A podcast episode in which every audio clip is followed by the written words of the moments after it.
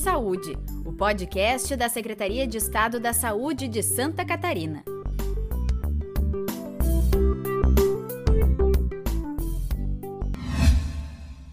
Olá, eu sou Carla Lobato. E eu sou Fabrício Scandiuzzi. E está começando mais um Ser Saúde.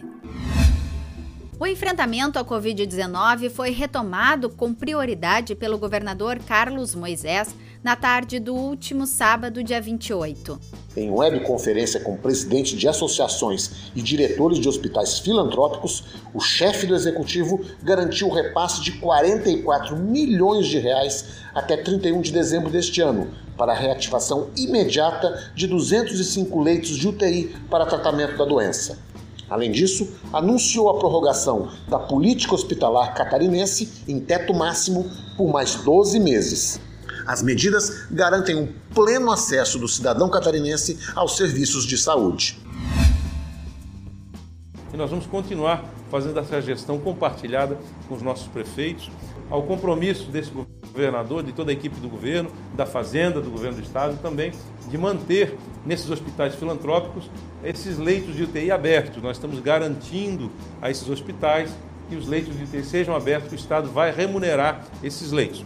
Nós também vamos pleitear ao governo central é, que mantenha a habilitação desses leitos por mais tempo, mas como um gesto imediato e de enfrentamento a essa crise, o governo do estado, com recursos próprios, também poderá estar mantendo esses leitos nos hospitais filantrópicos. Por isso, nós precisamos da cooperação desses organismos também é, que atuam paralelamente às ações do Estado, mas que são importantíssimos, são parceiros para os quais nós retiramos, inclusive, durante esta crise, a exigência é, de apresentação de resultados, de indicadores, é, colocando teto máximo em todos os hospitais que participam é, da política hospitalar catarinense. Logo, hospitais que recebiam cerca de mil, mil, um milhão, um milhão e duzentos por mês, estão recebendo pleno de 2 milhões por mês, sem precisar demonstrar resultados.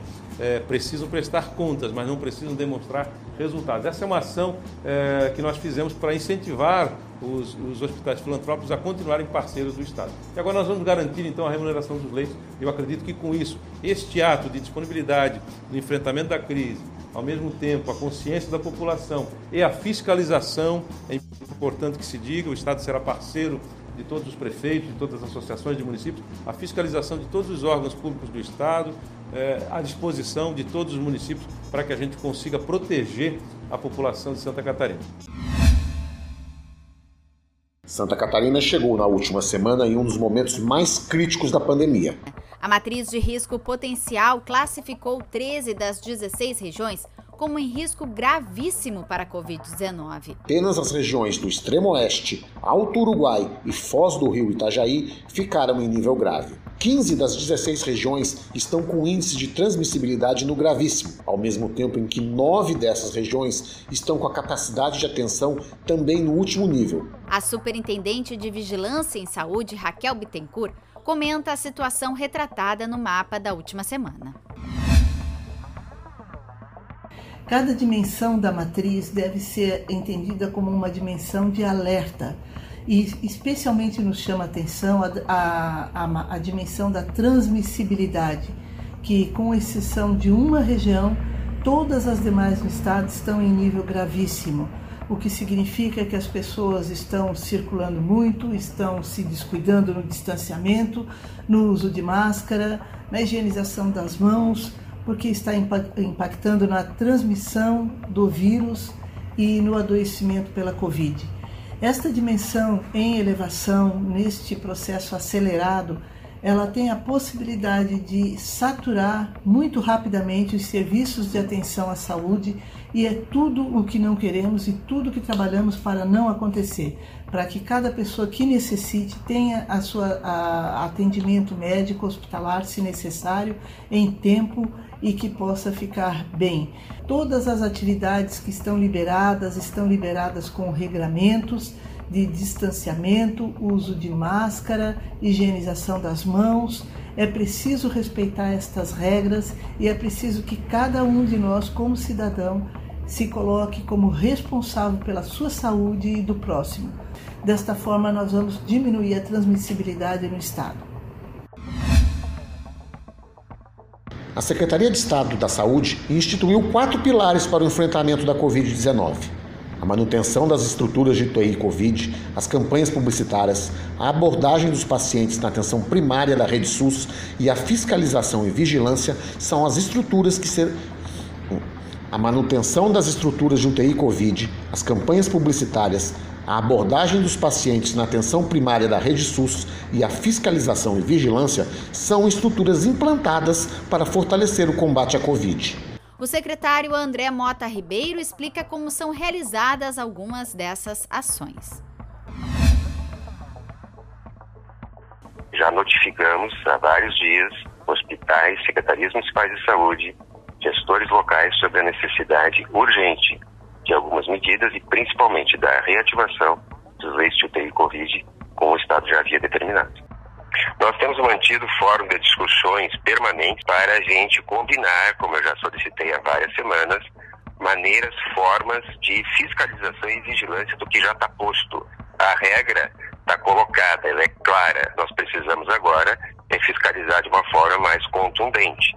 Espero que após o pleito eleitoral, que já se encerrou, os municípios, os prefeitos e nossas autoridades municipais também, além das estaduais, né, óbvio, tenham esse entendimento, que nós precisamos fiscalizar, orientar a sociedade e aumentar a nossa atuação, principalmente na atenção primária. Nós estamos falando em diagnóstico precoce e qualificado, em monitoramento dos pacientes, inquérito sorológico, rastreabilidade de contatos e essa é uma ação de todos. Dentro da questão de enfrentamento, também estão sendo elaboradas outras ações que são o plano de contingências para o verão 2020-2021, o planejamento pós-pandemia e a estruturação da oferta de cirurgias eletivas.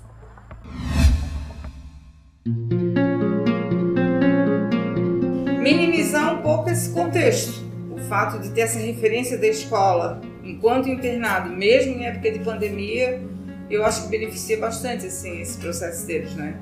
Nós estamos nos reinventando eles junto, né? Antes a gente eles vinham até nós na sala. Agora a gente vai até o leito deles, né? Esses relatos que acabamos de ouvir são da professora Adriane Simão Dresch e da coordenadora pedagógica do Hospital Infantil Joana de Guzmão, Cláudia Mato Silva. Desde 1999, o hospital vem desenvolvendo o projeto de atendimento escolar hospitalar, pioneiro no Brasil. Porém, a pandemia trouxe diversos desafios para sua continuidade e foi preciso se reinventar, como complementa Cláudia. Porque de alguma forma a gente tinha que contemplar esse aluno enquanto ele está internado. Né? Porque tem crianças, os crônicos ficam muito tempo aqui dentro. Então não estão indo na escola e não tem um atendimento remoto. Então é justamente também nesse viés aí que o atendimento escolar hospitalar entra. E com todo cuidado, assim, justamente que tem, né? De higienização, de álcool, de máscara, né? São atendidas em média 12 crianças por dia. As quatro professoras que foram cedidas pela Secretaria de Estado da Educação fazem um revezamento, indo uma a cada dia, o que pretende ser ampliado. Cada aluno recebe em seu leito a atividade dentro de um saco plástico higienizado e com todo o cuidado. O material depois é recolhido para correção. Mas a saudade nos encontros na sala de apoio pedagógico é grande, como relata Adriana.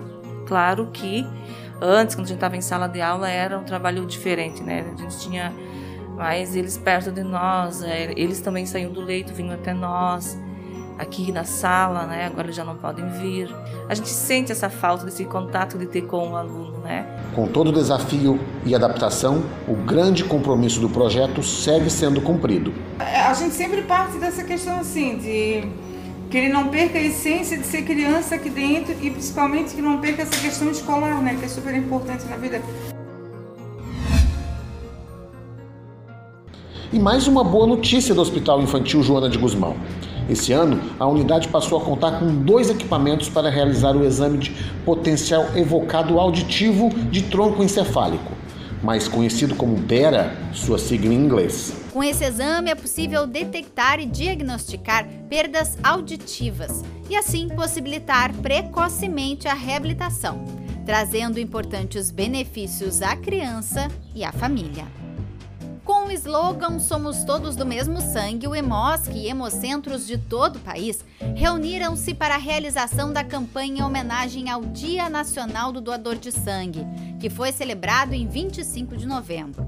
A ação é inédita e teve como objetivo destacar a importância desse gesto, sobretudo durante a pandemia, período onde houve uma queda nas doações em todo o Brasil sendo que em algumas regiões chegou-se ao percentual de 50% do número de doações. Lembrando que é possível realizar, em média, duas doações de sangue ao ano. Muito obrigado pela sua atenção. Acompanhe semanalmente o Ser Saúde pelas plataformas de áudio. Mais informações sobre as ações da Secretaria de Estado da Saúde de Santa Catarina você pode acessar no